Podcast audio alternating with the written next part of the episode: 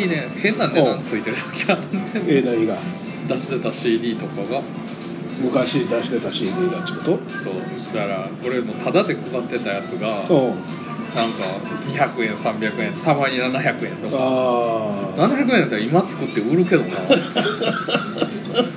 だって CDR 焼くだけやんいやでもそれ買ってはくれてないんだろ？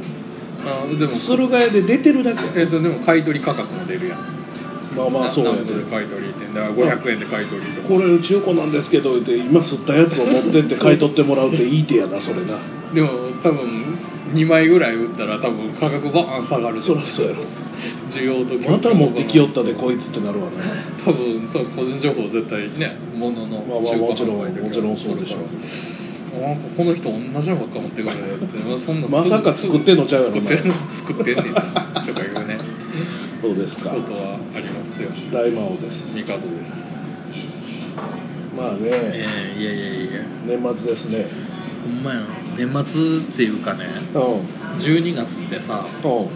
漫才とかめっちゃあるやんザ漫才ザ漫才面白かったね。今日今日9日で8日にね「ザ漫才やってで22日に m 1じゃないですか、ちょっと合間に「ザ・ w 今日やってんのも入れたってくださいよ。あ女性ザ・ w でそのお笑いのなんかこうビッグまあ賞レースじゃないけど、うん。大きい番組があるとね、うん。僕もツイッター見るのが楽しくてさ。おう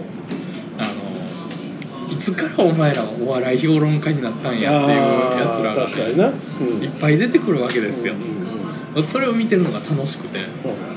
あの面白いものないとかね、うん。好き嫌いは僕全然ありやったんですけど、そのなんか変な評論するやつおるやん。ああそうなん？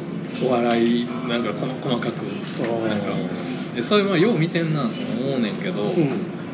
まあまあでも板の上立ったことない人たちじゃないですか。まあでもそれを言い出したらほんまもんの評論家さえもいたの上に立ったことあないから な、まあまあまあもちろんそこから流れた人もいるやろうし作家さんとかね。これはあの今はあれやで新日本プロレスの解説家って山ちゃんとかやからあれやけど その前はトースポの記者とかやったからな。昔はな。山本虎鉄の前とかはトースポの記者とかが基本的にやってましたから。まあそういう意味ではいやでもええ加減なもんですよ。すごいいっぱい出てくるなって思ってまあだから SNS 時代っていうのは面白いなって。だからみんながその思ったことをあの、まあ、言うというか発信する。いや最近あの、ん。あのアマプラでずっと m 1を見てるのよ。あ昔の。昔の。2010年からにあ2001年から2006年まで全部見たんやけど。あまあ多分きょ去年のまではないかな。あれ DVD 版が置いてあるんではいはいはいはい。だから「でがダンダンダンダンダン」ってないねん。あ差し替えられてんねんああそういうことね。うん権権利の関係で。であその辺とかまあ多分エンディングのテーマとかも差し替えられてたりするんやけど OK なものに。でまあそれを見てて考えてみたら2001年なんか SNS なんか存在しませんから。ないないないない。そもそも m 1がほんまに一部のまあまあ一応なんかそのテレビで島田紳介さんと、うん。まあ、松本さんあたりが、うん。なんかやるでみたいなことを言う言うてたのは、まあ1回目に至ってはそこまで多分視聴率も取ってないし。俺見てたけど。まあ俺も見てたけどね、うん。そのまあ注目にはなってたよ。もちろんこれねこういうコンテストやりまんねんっていうのそうそう。だからそれ以外のそのそれまでのお笑いの賞ーレースって、うん。えー、とまあまあ結果からみんな見てる節があるというか、言っても、えーそこに行くまでのストーリーとかっていうのはあんまりなくて、うん。まあまあのだから新聞見たら載ってるみたいな。いや本当のスポーツの祭典みたいにしたんですよ。競競技性とまあ言いううたら今言う今で言う e スポーツみたいな感じあで漫才をスポーツと言うたら捉えてトーナメント戦をしたわけや、まあ、4分っていうね尺の。言うたらね。うん。ほんでそれでその時は考えてみたら SNS なんかないわけやからみんなはテレビに向かって「おもろいわ」とか「こいつ何言うとんねん」とかそう「こいつもう一つやな」とか言うてたわけや言ってたな。それを見ながらスマホとかパソコンで売ってるわけですよ。まあそんなだってまずはそこまでその2001年なんてインターネットまあまあ普通にはあるけどありましたよ。ありまましたまだでも今みたいなこうねスピード感ないし。まあまあないな。ツイッターってあった？ないない。ないよね。ツイッターも10 12年とかそれぐらい前じゃないああ12年前ね、う2012年じゃなくてうん。12年前ってことは。2008年とか9年とかちゃうかまあまあ大体何年前からやってますかいう人のが出ると、まあ、10年未満の人がやっぱ多いよね。まあそうやだから多分ねミクシーはあったんやと思うあったな。うん、2001年2年あたりやとみんな2000ミクシーではつぶやいてたかもしれない2001年はまだミクシーなないんちゃう？いやーその辺ちょっと分からへんけどね覚えてへんけど。もうちょい後やったと思う、まあ2001年って、うん。えー、とそもそも、えー、とミクシーが多分まだだからあれやん。あの招待そうそうそうそうそう制そう度であるかないかぐらいの時期やから。あの俺は95年にこの話結構この番組ではするんやけど、いわゆるそのニフティサーブからスタートして95年ぐらいですよそれが。でニフティサーブやっててその後もうニフティがダメになってメーリングリストになるんですよ。でメーリングリストになってグリーが始まってグリーに乗っかってそれでもなんか仲間が増えずにミクシー行ったらミクシーで仲間がたくさん爆発的に増えたの。俺なんやろな。ミクシーって、うん。僕ねえっ、とその当時やってたネットラジオのリスナーさんから招待されたんですよ。おーおだからこういうのやってる人いるんでおうおうおうつってなら結構前じゃない。うん。だって ID えー ID あれ登録順ああそうなんや。あのかあの URL の最後で、はいはいはいあれなんか覚えてないけど。5万ぐらいやった。あー。だからまあまあ大体最初の頭の方が六本木ヒルズの IT 系のそうそうそうそう人たちでで友達のコミュニティサービスやからねただのあれは。そうそうもともとねだからうん。Facebook っては発祥の発想はいいし、うん。ででえっ、とねな何やったかな？その六本木ヒルズの周辺の人とその周りのパリピと有名人みたいな広がり方をしていてうんでその中からこぼれたやつを拾ってたやつがどんどんどんどんこう日本中に広がってったんじゃな誰かから招待されたかとか全く覚えてないけど。う僕ねなんかそうラジオのリスナーさんやった。えーっとねあ設立ほんまや2004年やて。えミクシーが？ミクシー自体の設立が2004年の3月。あ会社か。だから2001年なんて当然なかった。わないないない。だってその m 1の感想なんて俺友達と話したぐらいしか。ういやーんなおもろかったけどますだおかだちゃうんって言ってたわ。いやもうね俺はもうそのもう言うたら18年経ってるわけやんか。で18年経ってて今見ても、ん。もう腹ちぎれるほど面白いのよ。面白いのは。あそうそうそうそうやっぱり。いや面白いのよ。うんもでそこにまあ好みはあある。ういやもちろんね。だからそう俺は中川家も大好きなのであ今でもそうやけどあの時最高に面白かったし。めちゃくちゃ面白かっでまあアンタッチャブル優勝した時2004えー2005年5年6年ぐらいがチュートリアルやったりするんだけど、えーまあ、ブラックマヨネーズがあってそう2006年がチュートリアルですわ。でチュートリアルの優勝のとこまで見たんやけど、まあ、プラン9が出て出てたりとか素人 OL の変補聴長が出てたりするわけですよ。でで面白いのはねあの、まあ、SNS の話もそうなんだけど、まあほとんどの、まあ、もちろん解散して辞めてる人たちもいないわけじゃないけど、まあ主要な人たちのほとんどが今でも活躍してる人たちなの。一線級の人ばっかり。うん、だから優勝した人はもちろんのこと優勝してない決勝に上がってきた人たちももう東京で活躍している人たちがやっぱ多いねん多い多いうん、でもちろん東京組っていうのはあんまり優勝できなくてやっぱり関西吉本の人を中心に優勝者は決まっていくんだけれどもでもあそこは確実にその今のタレントさんをなんていうの選別してきたのは間違いないあそうそうよな今のテレビタレントっていうのはね。そもそも企画がテレビだから、うん。あの言ったらめちゃくちゃなネタやってもテレビで使えないやつって結局その予選とかで、まあまああの、えー審査員がいててうん。それ去年もあの問題 r 1か。うん。あのキートンさんが落ちて、うん。でそのネタがどうやっていう話があって、それテレビでできるできへんっていうジャッジをしたらやっぱできへんっていうジャッジもあるやん、まあまあまあもちろんそうでしょでその m 1 r 1なんか特にそうで。うん。えー、とだからそれで言うと、えーそのネタの切り分けみたいなのも、うん。えー、と演者さん側で結構やっぱせなあかんとこ。いやもちろんそうでテレビ出たんやったらやっぱテレビ出たい用の、ね、ことせなあかんし箱で受けたんやったらそれでええけど。大変珍しいですよ。大きな一物欲しい言うだけで優勝できる人は。キングオブコントな。あうん。あなかなかないよ。あれでもやっぱりどしもネタオンリーでうん決勝勝ち上がって優勝できるそう荒引き団とか今までのこうね。いやだからみんなが。あの平保町長とかめちゃくちゃ面白いね。んん。な、今見てもな、で誰も知らん人で面白いって、まあ、例えばサンドイッチマンとか、うん。まあえー、ち千鳥さんとかでもそうやしキリンが勝ち上がってきた時でもそうやけど、まあ誰って感じや、まあ、ダークホースっていうか単純に知らんからね、うん。でそれってあのもうこれもあのお笑いのもう基本的なところで、えー、とボケの人って基本的に異常性をどんだけ出せるかやんか,、うん。うん初見の方がボケのやつのおかしさって際立つやん。でそれこそ初めてオードリーを見たやつってめちゃくちゃカスがおかしいよなって思うけど見慣れてくると別に何も面白くないですしね実はね漫才はツッコミで見るもんなんで、そうそうそう。まあ、ボケは当然やけどツッコミがどれだけうまいかだと思うのよ、うん。結局のところ。だからあのボケがどんだけボケてもツッコミが上手。例えば中川家なんてみんな忘れてるけど礼二さんがツッコミやからさ。そうやね。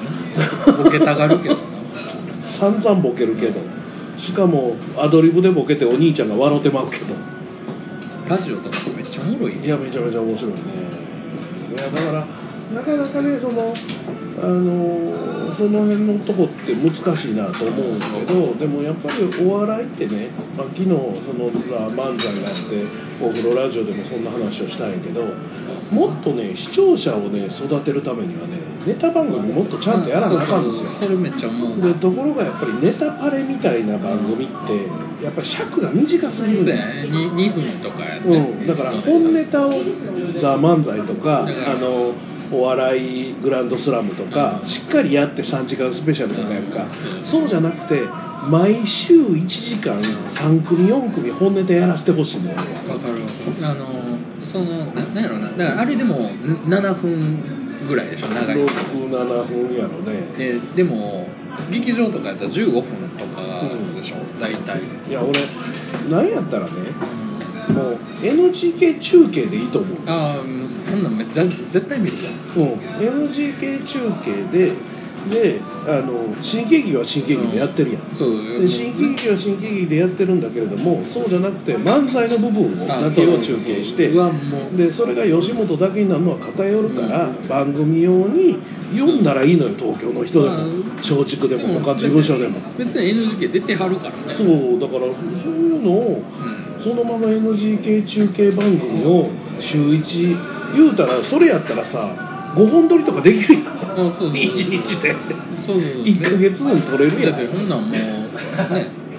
あのまあその NGK か、まあ、ルミネかあれやけどやっぱりまあ若手とか。そうルミネでもええね。ね。そうそうそう。もちろん。で、まあ、有料コンテンツやとやっぱりどうしても客育たんから、うん。まあテレビの本当地上波でそう。あのもう本当にだから1週間30分番組で厳選した3本みたいな、いやだからね前回もなんかラグビーの話しましたけどラグビーもお客育てなあかんわけはっきり言ってもうこの2ヶ月ぐらい終わって2ヶ月ぐらいでみんな熱すっかり冷めてしもてるやんか。うん。誰も話題本当は年明けトップリーグ行かなあかんわけですよ。うん。で僕も稲垣選手と中島石レリ選手が好きなので調べてトップリーグな2人の所属チームもちょっと忘れちゃったけど忘れとるやん。関西にねうん。試合やらへんかと思って見たらなかなか関西で試合やってくれないもう全国でやってるから。から結局あの諦めてしまったんだけれどもその2人が見たかったから。だけどそういうふうにプラスにこう行く人っていうのを育てるためにはテレビが必要なわけあのーそれねコンテンツが、んえーとまあ、よくあるあのにわかファンをどんだけ獲得して育てるかがコンテンツの最終的な持続というか、いやそれはもちろん。あの言ったらあのマニアはもういるしでもこれ以上お金落とさへんから、えー、と市場拡大しないのでマニアはマニア連れてこないからもう勝手にマニアは生まれてるかいやらだからねあの世の中はねにわかが動かすんですよ。あそうよ。だからそれを本当にあの新日本プロレスはまさにそれをねうまく成功させた会社のマニアも最初はにわかやったわけだからにわかスタートなわけや何でも。だって最初からはないから。そうや最初からマニアなやつなんかいないわけですからそれ病気やから。病気っていうか生まれてからもうマニアなやつっておれへんから絶対絶対入り口はあるから。それはあの父親が演歌歌手で演歌ばっかり聴かせてたから演歌馬なる子供みたいなぐらいしかないで。まあまあ。呪いに近いやつや。そうそうそうそう。まあまれになあの5歳ぐらいで世界中の国旗言えるやつとかおるやんか。おるな。そんなんはもうほぼ呪いやんから。囲まれて育ったパターン。まあまあ自分が好きやったんやろうけどもう生まれてこの方マニア言うのはねそういうのを言うわけやんか。まあ純度100%やもんなそれはだからほとんどの場合はそんなことないわけだから。だからそうだから。もっともっとそういう努力をしていかなあかん。そうやね。あのエンタメって全部そうそうそうですね。ね。うん、だから僕めちゃくちゃそのそのまあまあツイッターとか見てて、うん。あ逆にあのめっちゃお笑い評論家増えてんなうんっていうのは若干ディスってるのもありながらもめちゃくちゃ面白い。いやいいことそうそうそう面白いと思ってるの、うん。あのそのそこに至るまでのか考えとかうん。をすごい気,、気になっちゃう、はいはいはいえっ、とあのツイッターってやっぱりその140文字にうん。どうしても入れちゃうから、なんでその結論に至ったかの手前とかはあんま分かんないから。わからんいいいいんやけどな。そうそうだからあのもうそれこそ本当なんかそういうのめちゃくちゃ話聞きたいなとかうん。めっちゃ思っちゃうんで、うん、そういう意味ではこういう年末のこのってのイベントの後はネットが楽しい。いやだからねその、まあ、ネット自体もそうやしそういうネタ番組っていうのがねコンテスト形式ではあれ、うんちゃんと見せてもらえるっていうのはいいことなのよ。それはめっちゃ思うな。であのある芸人さんとね僕仕事先で僕一緒に仕事してるわけじゃないけどたまたま現場一緒で隣に座って喋ってて。その人は鍋プロの人なんやな。でその人が言ってたのはやっぱり吉本はすごいと。全国に毎日上がれる劇場があると。ね劇場。で僕らがライブやろうと思ったらまずライブハウスなり箱借りるとこからスタートや。そのエネルギーでかいうん、でエネルギーでかいし出費もでかいでまああのー何？闇営業絡みでいろいろあった時に俺のギャラ1円やったとかいうやつ多いけどいやいやお前んとこにスタッフが無料で派遣されててあのそのライブハウスをスタッフが勝手に予約してくれててそうそうそうそう。お膳立てしてくれてるわけやん。でそのお金はどこから出てんのって言ったらそう。ダウンタウンとかが稼いだ分の一部が流れてる。そうです。でもそういう仕組みやからね。いや、っていうか、それをね、俺ら自分でもライブハウス借りて、ライブやったりとか、やるやん。やるな。ほんなら、その場所代がかかって、ん。でそうそうライあのアイドルさん呼んで、で経費とね。経費かかって、結局、何にも儲からへん。ゼロ円。あもしももしかしたら払わない払ってるかもしれない。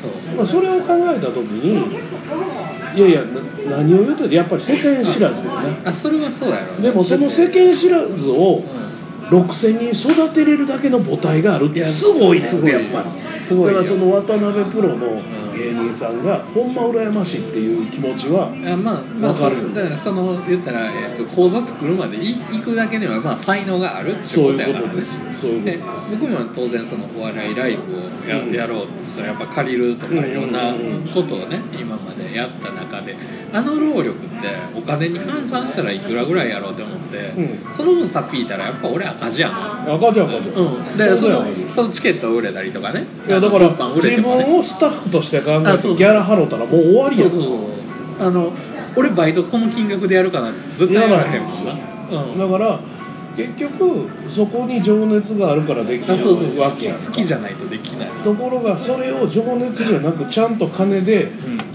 処理してくれるのが吉本興業なわけやから。あそうそうそうそう。俺もそれはそのその流れとえーとまあ、なんかあのそう愚痴ってた人たちのツイートも見て、気持ちもわ分かるのね、あの言ったらそのバイトとかもまあほぼほどほどでまあなんていうのかな。そのチームに対して熱意を持ってるから、自分のその周りと比べて自分の収入が低いとか、うん。それはあるのは分か分かるのね、うん。であのでも仕組みを実は知らないっていうまあまあことそういうことだよね。がえー実を言うと仕組みを知ってる人たちからすればまあなそんなん当たり前やんっていうだって話何にも客呼ばへん何にも受けへん。でも500円もらえて源泉引かれて450円で交通費も出ませんねんって言ってんやけどいやいやちょっと待てと。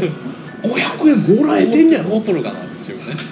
無条件で出してもらえる場所があってうんそうそう自分らのファンじゃないけど見てくれる人があんだけたくさん、N まあ、NGK にはなかなか立てへんと思うけど、まあ、ちっちゃいちっちゃい4ヶ月であったりとか梅田のなんとかヶ月であったりとかそういうところでも立たしてもらえるわけやんか。いやめちゃくちゃあでりがたい500円もらえんねんでこんなことないで普通ないないそんなん自分で売らなあかん。そういうことです。だから箱借りて。うんだからねお芝居をねその、えー岩橋君とやってる番組とかでもね劇場がどんどん潰れていってると。実際問題その大店員がなくなり鳥居ホールがなくなりっていう年末なんですよ。な大阪の主要な2つのまあまあしっかりしたところがなくなってしまうわけ。しかもどっちもオリゴ糖が結構使ってた場所や。そういうことですね。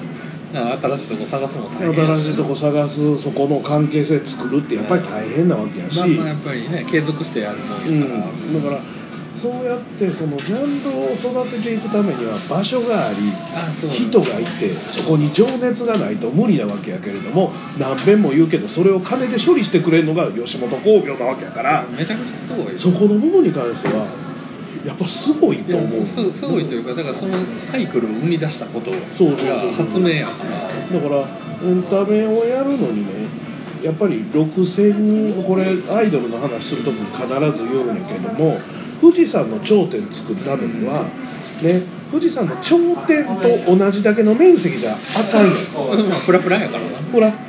や。んあの高さであの幅しかなかったら河口の幅なかったら倒れてまうやん富士山が。まあね。だから裾野がいるわけやんか。だから棒倒しゲームの棒だけやから。そうそうそうそう。だから裾野がいてそこに、まあ、静岡山梨やけれども結局その頂点のためには京都とか沖縄まで含まれていくわけあそうそうそうだから頂点のさんまさんとかダウンタウンとかを育てるために6000人の端っこの人は富士山見えてるどころか今北海道ですね言うやつがいるわけそれでも500円くれるんやで。幸せやですごいことやと思うあそうそう。だからそのそのえっ、と実はロロジックを、えー知らない人が話して知らない人が聞いてる世の中は、うん。俺結構不幸やなって思そうそうそういうことよね。あのその話についてはえっ、とあれかなキングオブの西野が、うーん。あの実はそのお金の出所はこうでっていう話をしてたのがあってああそうやろうなだって普通に間入ってスタッフさんおったら、だってその人普通にだってバイトとかじゃないんだからそう。社員なわけ。だから社員の数べらぼうやからね6000人のタレントに対して6000人は社員いないと思うけど。まあいてないけど。でも他の事務所と比べたら多分、まあ、例えばジャニーズとか他のお笑いじゃない事務所ホリプロとかナベプロとか全部含めても社員の数段違いに多いと思うねでそれもそのタレントさんに就くような仕事以外の人もいっぱいそうもちろん事務とかいっぱいいるしね。なんやろコンテンツを他の形で作ったりとか、うん。あのものすごいだからあのだだから多分ああいうあの行政からあったりとか、うん。あの地方のこうねあの住みます芸人といかああいう企画の多分ためのパイプを作ってるんやと言思う。ったらね AKB がね AKB48 があってねあの堺に SKE48 作って難波に NMB 作ってね、瀬戸内に STU 作って博多に HKT 作ってジャカルタにあの JKT かな？作っていきなり飛んだな。まあまあいろいろ海外も含めてやってるやんか。あるな海外。でもそんなんより先に吉本は最も先にやってるわけよそれをもうもうだって東京から始まり大阪になりうん。博多ができて 北海道ができてってだからちゃんと北海道からは高俊が出てその博多からはちゃんと花丸大吉さんが出てで出てきてるわけよ。それで集結して東京に集まってきてその人らの後輩がまたそれを追いかけてまさに富士山なわけやいや本当そうよ。だからすごいと思うねんな。でしかもその、えー多分みんなその憧れたり、その熱量がある時に熱量がある時にちゃんと NSC で拾ってるのね。そうそうそうそう。でねそのやっぱりうまくいくかどうか分からへん状態でグラグラする人ってしんどいけど、うん。まずそこの最初のねね熱意をちゃんとく汲み取って育てるっていう。いやすごいなまあいやすごいよ。もちろんその NSC 事業自体が金儲けの一つの手なのだってでほとんどの人辞めるからね。そう。最最初に。で入学金だけで儲けれるであれもね基本最初に全全額やったっけ、うん今月謝制じゃないもんね今。そうあのなんで月謝制になったかっていうとん。ナイナイが払わんかったからっていう話があるんやけど。うん。踏み倒したっていう。俺ら踏み倒したからなってよう言うてはるけどそのせいで最初に払わなあかんようになったんや今の子に悪かったなみたいなこと言うてはるけど。えなな40万やったっけ？まあだからそんだけのもんをまああのねその金をねまず用意できるかどうかっていうのがまずふるいなんだよ。あまあでもその、ねね、熱量や。そう。ででも高校生でもなんとかなるからね。そうだからバイト1年間バイトしたらたま貯められるお金やから。そうそうそう。寄り道せんかったら。ねまず入るまあだから結局その安いところ入って結局鳴かず飛ばずなのか40万払ってもしかしたらっていうチャンスがある。その代わり敵は死ぬほどいる。あめちゃくちゃ多いや、うん。んでも敵が多いからこそ切磋琢磨できるわけよ。妥協しないからね。いやだからいろんなこと考えた時にもうそのさっき言ったその鍋プロの人が羨ましがってるっていうのはその通りやと思ううんそそうやと思う、うんでもちろんねそうじゃないところからカーブのように売れたサンドイッチマンでもそうですし、まあ、浅井企画とか、まあ、人力車とかみんなそうなんやけどでもチャンスの数はあ多分そこまで多ないはずや。そうやね。だって人にその、まあ、見てくれる人に言うたらどんだけ会えるかって言ったら回数が違う。違うし。ねまあ今でこそねネットがあるからいろんなねうん。やり方は出てくるでしょうけど。もちろんそれでも。あれですよ事務所行くとみんな YouTube 撮ってるらしいからね。やろうなでも今今そうやろうあな。のこの吉本の東京事務所って元小学校があそうそうそう。各教室のところで YouTube 撮ってるらしい。若手が。あそうなんや、まあ、部屋の数多いもんな。そう部屋数がいっぱいあるからあ何やってんやろ思ったらなんか動画撮ってると。いうことを誰かが言ってましたよね。でもそそうそうやろなもう今やったら。いやでもそれもチャンスの一つだから。チャンスやね。だから劇場に上がれることもチャンスやしうん。そうじゃないとこからも売れる可能性があるっていうのが今なので。本当すごいな。ううんその代わりそこを維持するのは相当大変でいやそれはだから一流の人ってやっぱりあの理由があって一流やいからやもちろんそうやと思いますけど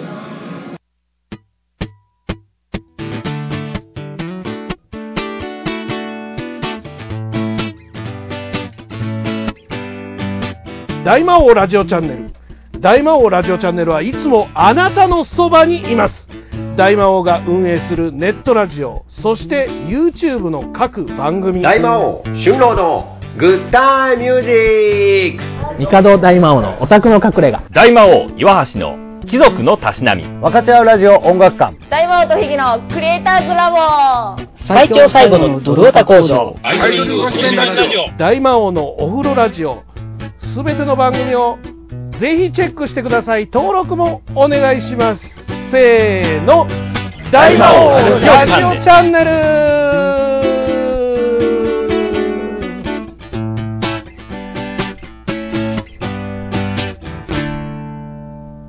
タイヤガーデンサイト。タイヤを調整する必要がなくても、タイヤを交換する予定がなくても、そもそも車を持っていなくても、社長のたっちゃんです。僕に会いに来てください。お待ちしてます。大阪モノレール豊川駅近く。佐川急便前。あなたの街のタイヤ屋さん。タイヤガーデンサイト。タイヤガーデンサイトでググってググって。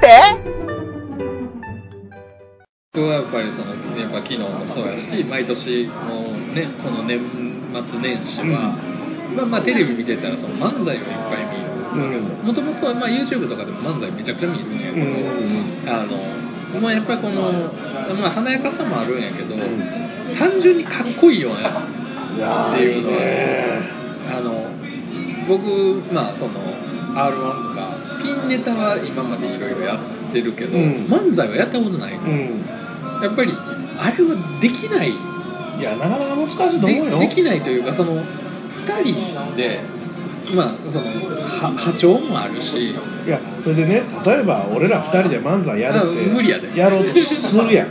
でネタ考えるやん。でそのネタをねどこで下ろしてどこで試すねんって話。そうそう。それも難しいね。ネタ野君が r 1出た時だってそうやと思うんだけど結局ネタ下ろしが r 1の予選やったりするわけやん。まあそれまでにまあどっか、まあ、出させてもらったりはまあもちろん。まあまあするんやけどまあお客さんの数が圧倒的に違うわな。あそれはそうやわだからそれはね小さい劇場で本当スタートが全然違うわけや20人とかね。そう。ほんでだって予選でもだって300人とかおるからねお客さん。そうやろ？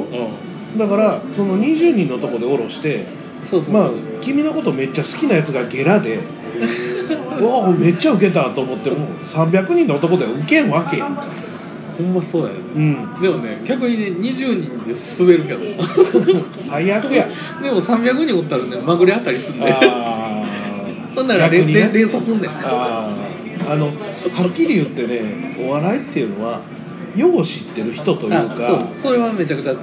まあまあ例えばねザキヤマさんとね全く同じネタをね全く同じトーンで言えてもねあそうそうそう。俺では笑ってくれへんと思うのあそうよそうやそうや。あれはザキヤマさんやからウケるねあそう。だからあのあの客席の湧き方が、うん。あの知名度ね分かるいやもうそれ絶対違う。よ袖で見てたらめっちゃ。もちろんだからさっきも言いかけたけれども突然変異のように現れたサンドイッチマンとかまあもちろんそういう人たちはいるのよ。例えばめっちゃ有名な人でも滑った瞬間シーンってなる。いやそれはもちろん。それはもちろんそうなんやけどでも安心感っていうのは一つもう階段上がってるから。保険がね。保険が効いてるから。その保険がねでかいな。でもそこの保険に一段上がれるまでの努力とあそうそうかそうそれまでのね。チャンス生かしてきたキャリアっていうのがあるのでそうそうそう。そこにはなかなか勝てんというか。それはね即席ではどうにもならん。というかね、ほんとまぐれあたりの笑いとはねどうにもならない。ならんしまあ例えばその楽しいけどね。r 1を本当に目指すなら r 1の予選じゃなくて r 1が終わった瞬間から1年やり続けなあかんね。そうやと思うだからその傾向というか。もう別に実際のところでええから、まあ、もう言うたら全く同じネタを1ブラッシュアップする。年やり続けないとダメなんですよ。本当ね芸芸事ってそうやってだから思うんですよその昔君の相方やったね。ああいつがね。まあ某あのイベントでようネタやってましたわ。やってたな。コンスコンがどうのこうのってやってましたやねってたな。あれもね一番最初にやったネタがまあまあ面白かった。のあそうあの僕多分それは見てないけど、うん。うん聞いた話では。でその後なんかその先生の授業とか言っていろんなことやんねんけどあ毎回いやそうあの俺何遍も言うて 同じネタやれと。言うてたな。客変わらへんでもええから同じネタやれ言うてんのに聞かへん同じ客やから飽きるし。いやいや飽きるとかちゃうねん。実力の腕がないのに飽きるとかないから。言う言うてたな。そう。散々言うた。よでね僕もそその話を聞いて納得したのはまあまあななんていうかブラッシュアップできる要素がああ,、うん。あるものってまあそれに確かにねそのあ伸びしろはねうん。分からんからやっぱどうしても、まあ、僕もだから同じネタを繰り返しやるかって言ったらやっぱりあのフリップとかやったらここいらんよなとかやっぱいやだから変えていきながら同じネタ変わ変わんねん。そうそうそう。で基本ベースは同じネタやねんけどここのくだりいらんなとか、うん。あの逆に、えっと、R1 って時時間が予選って2分なんですよ、うんうんでも自分で他のとこ立たせてもらったら時間もっと長くなったりするから、はいはい長い時はこれとこれを順番変えてここそうそうそうのくだり変えようとかやっぱそれは出てくるんですよ、いやあの「週刊プレイボーイ」をね、うん。この間立ち読みしてましたら、は中にあの巨人師匠のコラムがあって、まあまあ一週書いてはんやろけど m 1のことたまたま書いてはんのを読んだのよ。ほんなら、まあ、漫才はなかなかやっぱりみんな新作をやろうとすると、うん。でもそれをどんだけ君らはやってきたんやと。で僕らももう何十年もやってて1000とかネタがあるけれどもほんまにいいのは10ぐらいしかないと。ああでもそそうは言いますよね、うん、だからそれをブラッシュアップもうそまさにさっき言ったブラッシュアップをしてないのに言うたら落語家さんなんか一生かけて一つのネタを育てていくんだと、まあそう。ですようん、だからそういう風になってもいいんじゃないかなみたいなことを書いてあって、スタイルにもよるやろうけど、うん、もちろんね。あの昨日の「ザ・漫才」でねアンタッチャブル10年ぶりに再結成。再結成じゃないんやけどな。解散はしてないから。で10年ぶりの新作を下ろしてあの場所で下ろしたわけ。でブラッシュアップも何もないねんでもうん。2人の息ってもう正直どこまでがネタでどこまでがアドリブなのかが全然わからわないからんな、ぐらいの息の合い方。でも楽しいよねっていう空気はすそうごい2人二人がめちゃめちゃ楽しんでるっていうのに感動したけど。やっぱりそうなっていかんと多分あかんやろなと思うわけや、まあ、かといってなこのフリートークの番組を前と同じ話ずっとしてたら 頭おかしいやつになるんでね毎回こいつ唐揚げの話しょんなみたいな唐揚げの話もうええっちゅう。何回もしてるからな。いや意外としてないで。や意外と意外としてないのに君が唐揚げ唐揚げ言うからしてるみたいになってるだけ。よ唐揚げくんは唐揚げに入るかいやだからそんな話1回しかしてへんで。3回ぐらいしてると思うけどそれはネタで言うてるだけでしてへん。実質してへん。深追いしてくれへん顔せえへんする気ないもん 唐揚げはだって俺が作った唐揚げが一番うまいん広がりないからな。うん。何の広がりもない。まずせめて広がる番番組にしよう。せめて。同じネタでもでも本当ね面白いなと思ってね。年末年始は本当僕はもうあの本当久々にというか あのテレビをつけて流してるだけの生活なんですけど、ちゃんと見るな。この時期はまあねあの俺もちょっとあのずっとテレビを見てない生活をしてましたけどまあ病気で入院してそうですよね。帰ってきてからも半年もう半年経った以上経ったけどそのいろんなとこ行ったりしてたのも最近ちょっと落ち着いてきて結構休み家にいるのであそう。結構見てるんですよねいろんなものなんかねあの改めてねやっぱり見ると面白いよねっていう。まあまあまあだから今時のテレビをね。あのまあテレビだけじゃないんやけど、まあ今コンテンツがいっぱいありすぎて。そうそうそうそう。だからまあ、俺もだからアまマアマプラがあってテレビがの録画があって、でもうだいぶ前に撮ってたハードディスクレコーダーの処理しつつこれがあの CS のチューナーにくっついてるハードディスクにも山ほどあってこれも処理してでネット上にもねいろんなコそうンテンツが。そしてあのラジオも録画し録音して聞いてたりするので。そう。俺 YouTube でそのラジオの録音してるやつを、うん。まああのラジコとかを聞くんだけど、うん。リアルタイムで聞く時ラジコで、うん。YouTube とかね何かしら上がってるやん。まあまあ。よくないよそれは。よくないけど。よくないよそれは、まあよう消えるけどよう消えるよそれは。だから適当に。ザーってなってるやろ。だから適当にあのなんやろそのレコメンドでね流れてきた時にもう自動でずっと、うん。あの自動再生ずっとしてるから、ん。でなんかああいろんなもんがあって逆に俺その時って俺選んでないのね。はいはいはい。選んだやつも先にあるだけやから、うんうんうん。で選んで見てるもんだけでも時間足りんなと思いながら見てるのにそれでも見見ちゃうっていうか聞いたりするっていやだからよっぽど好きなんやろな。テレビでも今時のレコーダーって全チャンネルああるな。4日分ぐらい全部撮れますとで徐々に消え消しながらずっと4日分撮り続けると。で見逃したら見れる言うんやけど100%そんな時間はないわけや人間には。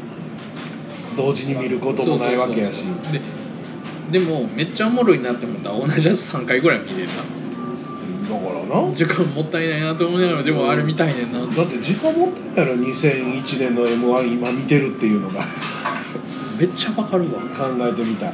めっちゃ見るもん。でも見るね。これはまあまあまあその YouTube とかコンテンツもそうやしでネットラジオとかもたまに思い立った時にまあそのサーバー上とかにあるじゃないですか、うん。データが。うん。でぼーっと聞いたりとかして。でこれよう考えたら自分が喋ってるのを聞き直すタイミングなんかもう永遠にけえへんな。ないだろないです。反省とかせえへんな。無理です反省するわけないよまだ俺編集してるからやけどうん。君なんか編集もせえへんやつ。聞き直すわけだよ。そうやねんうちの番組を俺以外聞いたことあるやつ一人もいいんだから相あ方俺でもちゃんと聞くようにしてるそうなんですかあの。偉いですね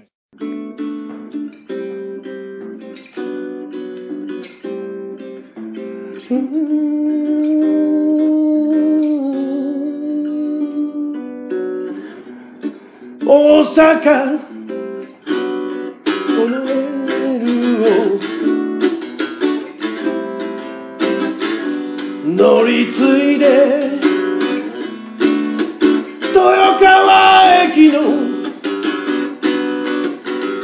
ほど近く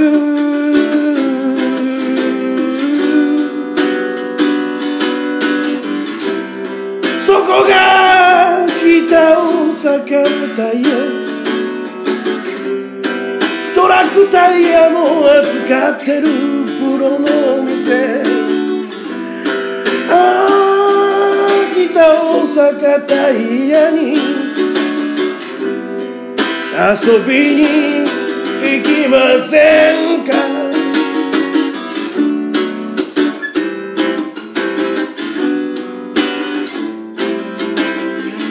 いつでも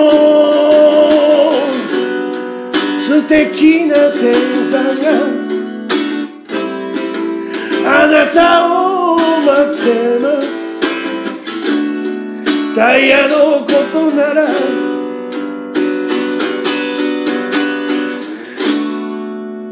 つでも待ってます。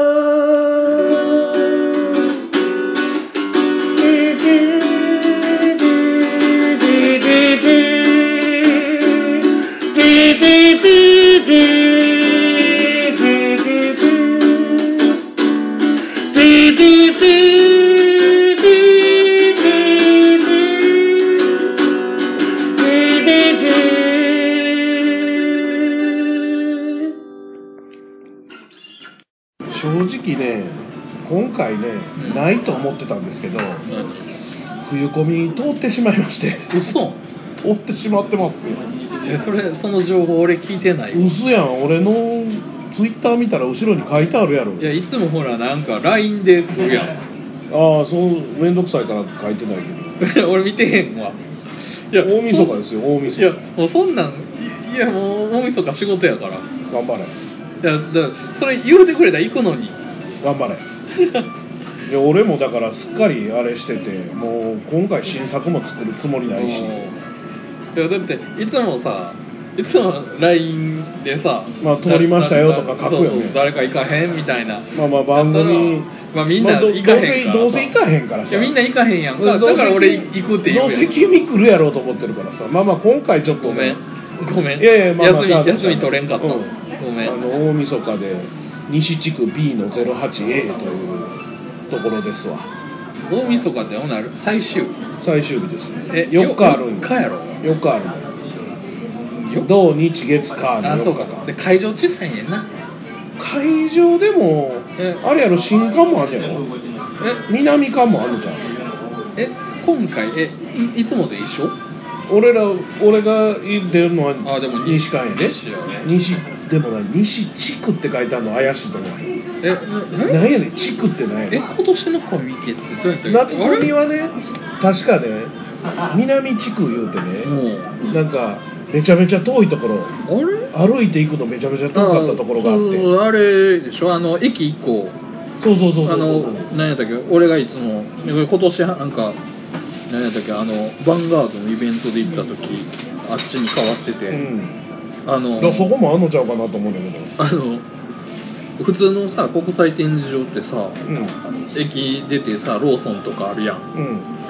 あそこ何もないで。あそうなんや。もえう最寄りのローソンがあるやん。あでもそうやな。あそうかそうか。えっ、とねサークルがね西と南でー、うん。で企業ブースがその東。っていうあじゃなくてその駅1個ああ企業ブースが遠い方なんや。そうそうそうそうそう。いうことね。せやね。ああそれで駅が。前回からなんかテレポート駅や。一般で入るのものすごく大変になったのよ。ななんなんの？なんか入館の時のあなんかあれがいるね。リストリストバンドかなんかいるね。ね。で俺この夏ねそのもう何の用事もなくこの冬込みの申し込みセット買いに行くためだけに行った東京まで？やたまたま東京行った。あまあまあ行ってたからやろ。東京行っててそのためだけに会場行ったの。もで長蛇の列やそのリストバンドの。うマジか。で長蛇の列なんやけどリストバンドが切れたのでうん。自由に入ってくださいに急に変わったの。あそうそう。あそう言ってた言ってたな。急に。え？なんででなんか並ばんでええのみたでいな。なんか並んでた人が入るの後になってなんか揉めたいう話をそれでダラダラダラダラっと入って結局入れたんやけど、で俺申し込みセットだけ買うて帰るだけやから、で今度は申し込みセット列がすごくて。あでも今回もあれやで一般参加者の入場にはリストバンドの購入が必要となりまして反省が生かされてへん。生かされてないですよ。いやだからセキュリティの問題なんですよ結局。結局のところ購入って金の問題よりもうん。多分セキュリティの問題なんですよ。なるほど。で結局何のためかっていうと来年の東京オリンピックのため。の分があるんですけどね。うん。であそうか。だから東が使えないんですね。東がなんかもうはいはい準備に入ってるじゃん。そうそうそう。で来年も夏コミはゴールデンウィークコミになるので。そう。あれ困んねん。困るねしょうがないね。ゴールデンウィークはもう俺は大湾河祭に行かなきゃいけないいやそれはどうでもいいけど。まああのね、日日がね。まあ、今回ねまああの帝君来れないんですけどいやまあ今のところ今のところほぼほぼ確定なんですけど、大阪でアイドル活動をしている早乙女玲奈ちゃんという子が、うん。えーその後の CD 委託と売り子で来てくれることがほぼ決まっていますので。それはそれは。まあいつもおっさんしかいないところですけど女子がいますのでぜひ見に来てほしいなと思ってるわけですそうなんや。うんいや僕ね、うん。全然行く気なかったんですよ。ほそもそもまあこ今年通ってへんやろうなぐらいに思っててだからその LINE をまあけえへんから、俺まあ俺も通らへんと思ってたし。なんで、あ、そうなんやって言う、俺ほんま今知ったの。そうだね。ほんで、いや、それだって、分かってたら休み取ってたけど、そらすまなかった。うん。いやいや、あの、だから普通に仕事行って、うん。とりあえず1日2日休もうみたいにしてしまったので、ああもうしょうがないね。うん。いや、それ、それほんまあれやったらね、ま、逆に前に って思ったけどね。うん。まあまあまあしゃあない。まあまあしゃあない、しゃあない。い。まあまあとりあえずそのなんやろ今回新作ないんですけど、うん。まあまあそんなんもあったりとかうん。ちょっと今回ガチャガチャ持っていこうかなと思ってるので。ガチャガチャ。ガチャガチャしに来てください。えガチャガチャの機械がある。ガチャガチャ機械をあの簡易のガチャガチャの機械を。えーそれはあの幼稚園の付録それでてた？えマジで？今家届いてるはずなんでまだ見現物見てないけど。ああれでしょ？あの最近えこんこえ新しいやつあれでしょ？吉野家の。吉野家の牛丼牛丼作るやつとか。え普通に俺買ったで。嘘やん本屋本屋っていうかビッグカメラで買ったであのガチャガチャのやつ、うん、ガチャガチャのやつも持ってるしあのセブンイレブンのあの ATM のやつも。俺は全部あのちゃんと手に入れてるの、うん。まあでも組み立ててへんだけで。組み立ててへんのかい。ほな君に借りたらよか。ったそうやね俺家にあんねん いやまあまあだからはいカプセルの大きさとかよくわかりませんけどあちょっとね小さいね。小さめやからね缶バッジとか入れれるかどうかわからへんのですけどまあとりあえずあの当たりは T シャツとかにしとくんで500円でガチャガチャやって3500円で T シャツ当たりますから。あすごいね。それそれはいいね。当たり入れとくんで誰もやらへんかったら寂しいからやりに来て。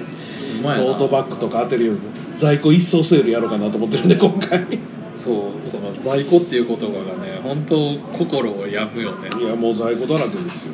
だってあの結構何貴族のたしなみのアクリルキーホルダーとかドロータ工場のアクリルキーホルダーとか作ってんねんけど、俺が全く宣伝しないので存在を誰も知らない。っていうねあのそうそうそう。そそれねあのグッズとかってね、うん。うん俺俺いつも思うのがその、まあ、紫の布の話するやんはいはいはい。はいね。まあ、あのトラウマがあるからさ、う在庫を持つっていうか物質的な在庫を持つことを一切したくないっていう気持ちが強くなってしまって。うちは山ほどあるからね。でも缶バッジとかってさ、うん。ちょっと嬉しいよなって思うのよ、うん。もらったりとか。でもいや結局な。結局な。自分が欲しいねあそれはねそ でもそれ1個作るぐらいやったらちょっと作ろうかなぐらいの感覚まあねコスト的なもん考そうそうらそれもわかんねんわかんねんけどさもう在庫を持ちたくないという気持ちがねまあまあそれはその通りですそれはもう健全ですから、うんその通りなんですよねまあまあいやあの今回ですね、はいこの年末で今年いっぱいでちょっと北大阪タイヤさんのスポンサーがあ終了いたしますそうなんですでも長年ね助けていただきまして本当にありがたかったんですけど、はい。この間北大阪タイヤさんにあった大魔王ラジオチャンネルグッズも全部引き上げてきましたよ、あそしたらあのあそこにバーッと飾ってあると、はい。そんなお量ないと思ったけど、ん車に乗せたらめっちゃ多いのよ。まあまあ積み重ねやからな。もうまた在庫増えたみたいな感覚だね俺の中では嫌な言葉やで在庫。本 なので、まあ、在庫一掃セールで、うん。そのいわゆる新作 CD とか一切ないですけど、まあまあその辺はあのぜひ大晦日ですけど、えー東京ビッグサイトの西地区の B の 08A というね、まあ、長机の半分ですけど、はいはいい。つものごとくそうですね。はい、ぜひちょっと遊びに来ていただきたいなと思っておりますので、まああのこれで多分2019年終わりなんで終わりやね。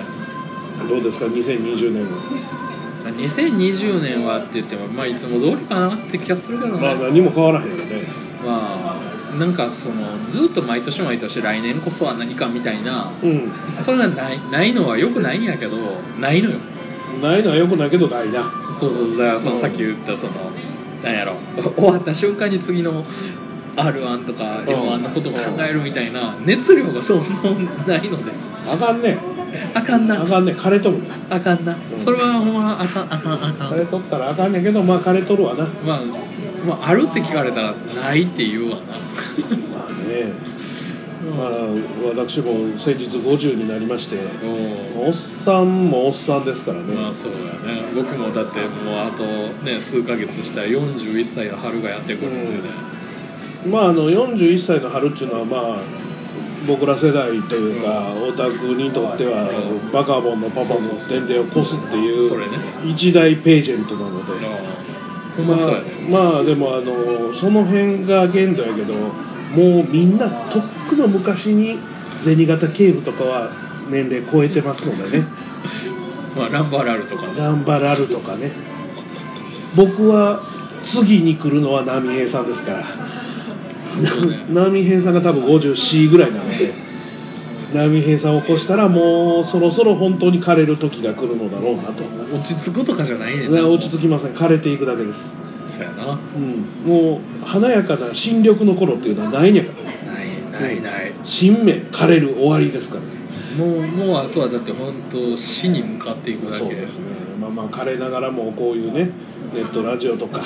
まあでもやってるのは大体おっさんだからねまあおっさんしか。おれへんねアイドルの現場の客も全部おっさんやねおっさん多いよね、うん、だからいつも言うてるやろ、いつも言うてるやろ？君世代ぐらいから俺の上世代ぐらいまでがずーっとオタクでこう年齢層を上げていってるだけなの何にもその新陳代謝してませんから。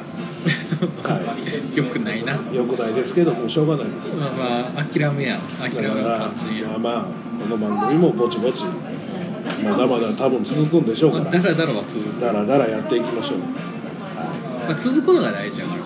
続けることだけが目標です。よ バズることとかじゃないです。よ割り切っとるな。バズることとか面白なることとかそんなんじゃないですから。目標は続けることです。からまあ、続いてたらなんかあるからな。続いてたらもしかしたら誰かが何か言うてジャスティン・ビーバーがあのラジオ面白いよって言ってくれるかもしれませんから、言葉ね、通じへんから。ままあまあまあだから2020年もまたよろしくお願いします願いします。まあ、皆さんもよろしくお願いしますそれより良いお年を大魔王とミカドでした。じゃあねバイバイこの番組は、あなたの街のタイヤ屋さん、タイヤガーデンサイトでおなじみの北大阪タイヤの提供でお送りしました。